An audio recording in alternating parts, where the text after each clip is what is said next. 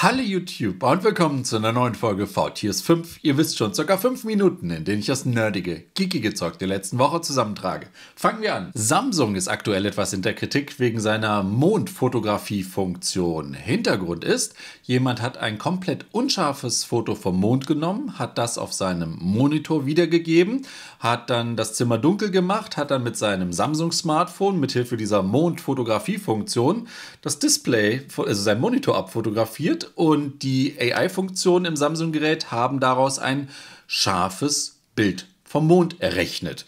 So, jetzt natürlich der Hintergrund nach dem Motto, okay, ich verstehe das, wenn es schwierig zu fotografieren ist und ich mache dann mehrere Aufnahmen und dann setzt eine AI daraus ein scharfes Bild zusammen. Ja, was aber, wenn dieses Bild überhaupt nicht scharf sein kann, wie jetzt in diesem Fall, weil das Ausgangs, äh, Ausgangsbild komplett unscharf war. Samsung hat sich da jetzt mehr oder minder zu geäußert und hat gesagt, ja, aber wir füttern ja unsere AI-Funktion mit Informationen, dazu gehört dann auch der Mond und deswegen kommt es zu diesem besseren Ergebnis. Und übrigens, das wird auch überall anders bei AI-Fotografie angewendet. Naja, finde ich jetzt nicht so richtig befriedigend die Antwort. Aber falls sich jemand fragt, wieso manchmal schöne Bilder von bekannten Objekten entstehen können, anscheinend so. Und wo wir gerade bereits beim Thema AI sind, OpenAI hat die neueste Version von ChatGPT, jetzt GPT Version 4, veröffentlicht, die nochmal einen weiteren Sprung machen kann unter anderem auch Bildererkennung. Da gibt es diverse Beispiele, wo, was weiß ich, jemand schmiert auf dem Zettel eine Webseite hin und sagt, bau mir daraus eine Webseite und Sachen. Also dieses AI-Thema wird immer mehr, immer mehr. Es gab ja Prognosen, dass das, wenn es dann kommt, dann kommt es gewaltig. Gut, bei Googles, Googles Bart ist noch ein bisschen, naja, Baidu hat in China jetzt diese Woche auch Ernie vorgestellt, sozusagen ihren AI-Assistenten. Ja, rockte noch nicht so wirklich, dauert ja noch was, bis man das vernünftig ausprobieren kann. Einen Schritt weiter ist bei der ganzen Sache schon Microsoft, denn Microsoft integriert es ja bereits schon in seinen Edge-Browser, was unter anderem den Vorteil hat, dass da neuere Informationen verfügbar sind und Sie bringen das Ganze auch in ihr Office-Zeug. Da sind jetzt auch die Woche diverse Sachen veröffentlicht worden, wo es dann heißt, hier ist mein Word-Dokument, natürlich bei Microsoft, hier ist mein Doc-Dokument bau mir daraus doch eine PowerPoint-Präsentation. Oder hier ist mein Datensatz, bau mir doch da diverse Excel-Tabellen oder Graphen direkt. Da ist etliches, was in Zukunft das Leben für einige da draußen vereinfachen wird. Ich weiß, nicht jeder schreit, boah, das ist schon super duper und bei Weitem ist das alles noch nicht auf ne, da, wo man es komplett unredigiert übernehmen kann oder sowas. Man muss es noch auch kontrollieren und oft genug sind da auch noch Fehler drin. Aber ich glaube, die Leute, die gesagt haben, wenn dieses AI oder Machine Learning, die Algorithmen auf so einem Level sind, dann kommt da etliches ins Rollen. Also wirklich ein Thema, hätte ich nicht gedacht, dass das so schnell schon so gut teilweise funktionieren kann. Und was auch funktioniert, Qualcomms Namengebung bei den Chips anscheinend. Qualcomm hat einen neuen Mittelklasse-SoC vorgestellt. Nach dem Snapdragon 7 Plus Gen 1 kommt jetzt der 7 Plus Gen 2.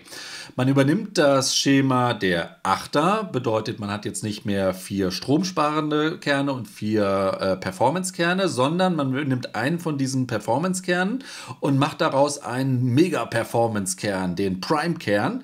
Also gleiches Konzept wie bei den 8ern, jetzt beim 7 Plus Gen 2, führt dazu, dass der mehr Rechenleistung hat, dass die CPU-Ergebnisse besser sind, die GPU-Ergebnisse besser sind, 200 Megapixel-Kameras unterstützt werden und sonst was, einige Codecs noch.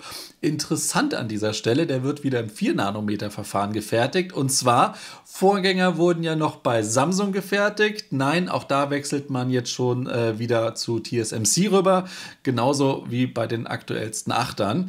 Soll auch da wieder stromsparender gefertigt werden können. Und wo wir jetzt gerade schon bei Chips sind, die Sicherheitslücke der Woche hat Google veröffentlicht. Einige Exynos-Modems, Exynos-Modems stammen ja von Samsung, äh, haben Sicherheitslücken. Insgesamt 14 hat man gefunden, vier hat man jetzt veröffentlicht. Google veröffentlicht ja nach 90 Tagen, wenn da noch nichts passiert ist. So der Fall und äh, betrifft jetzt einige Geräte von Samsung, auch die A-Reihe, auch Google Pixel-Geräte, sechste und siebte Generationsdinger. Ähm, da soll jetzt, ist bei einigen schon der Patch gekommen, bei einigen kommt der Patch jetzt im Äuglein drauf achten, zeigt auch wieder ne, diese Sicherheitsupdates haben was. Und vor allem, wenn da die Sicherheitsupdates dann relativ häufig kommen und nicht nur quartalsweise, hallo, liebe chinesische Hersteller, kann das auch Vorteile haben. Ich glaube, Pixel, äh, Google-Team sagt, äh, deaktiviert Wi-Fi-Calling und noch irgendeine Funktion. Genau, äh, Voice-over LTE, äh, glaube ich, war es, äh, damit wir auf der sicheren Seite sind. Trotzdem sind es, was soll man sagen, Holland ist noch nicht in Not, es sind eher mal wieder nischige Sicherheitslücken, aber nichtsdestotrotz, es, trotz, es sind Sicherheitslücken. Und apropos chinesische Smartphone-Hersteller, nächste Woche ist es wieder soweit und ich glaube sogar zeitgleich, am Donnerstag, dem 23. März, wird sowohl Xiaomis Realme-Tochter, äh, die Redmis für äh, bei uns in Europa vorstellen. Die wurden ja schon längst in China vorgestellt, jetzt aber auch bei uns. Interessant an dieser Stelle, die kann man schon längst kaufen. Also, was gibt's da? Pro Plus, Pro normales Redmi 12er sind schon bei den großen Elektronikmärkten um die Ecke sogar vorrätig.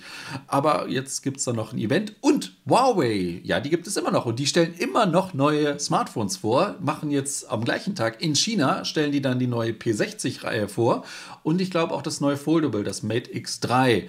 Dann natürlich, ne, erstmal für China, ob die Geräte jemals zu uns kommen werden, steht in den Sternen und wenn natürlich wieder nur krass abgespeckt, ohne die Google-Dienste, ohne 5G-Technologie 5G und mal gucken, was sonst noch. Und gibt es sonst noch irgendwas? Dachten sich diese Woche wahrscheinlich auch viele Gamer da draußen, denn Diablo 4 ist in die Beta gestartet. Erstmal die, die geschlossene für die Vorbesteller. Ab 24. März startet es dann in die Open Beta und Diablo 4 erscheint ja dann am 6. Juni jedem, der die Warteschlangen durchgestanden hat und da reinspielen konnte. Ich beneide euch. Ansonsten das, denke ich mal, Spieleabenteuer mit des Jahres. Und sowas ähnliches denken sich auch die Monk-Fans da draußen, denn aus dem Nichts kommt jetzt die Ankündigung, dass es noch einen Monk-Film geben soll. Mit den Original-Seriendarstellern rund um den Detektiv mit dem Sauberkeitsfimmel und den Ticks. Äh, wird es also noch einen Monks letzten Fall geben. Das ist aber nicht meine Unterhaltungsempfehlung der Woche, sondern ganz klar, wir sind bereits schon in der dritten Folge der dritten Staffel von Der Mandalorianer ist zurück. Es geht weiter. Die Abenteuer, nein, ich sage keinen Namen, freue mich ein Keks, dass Disney da wieder so viele schöne Sachen rausbringt gibt jetzt wieder wöchentlich äh, jeden Mittwoch eine neue Episode. Drei sind schon erschienen. Die dritte Staffel wird auch wieder acht Episoden haben. Und richtig, richtig schön an dieser Stelle. Ich freue mich sehr darauf. Und äh, von, von Star Wars kommen wir natürlich zum QWERTY der Woche, dem alten Ghost in the Shell. Auch schon lange nicht mehr angehabt. Und das soll es dann jetzt auch gewesen sein mit VTS 5, Folge 592 ist vorbei. Einen schönen Start in die Woche. Macht es gut und bis zum nächsten Mal. Tschüss. Zukunft, sehr wahrscheinlich, sollte man dafür zahlen. Mal abwarten. Was ist der nächste Schritt? ChatGTP oder Chat. Äh,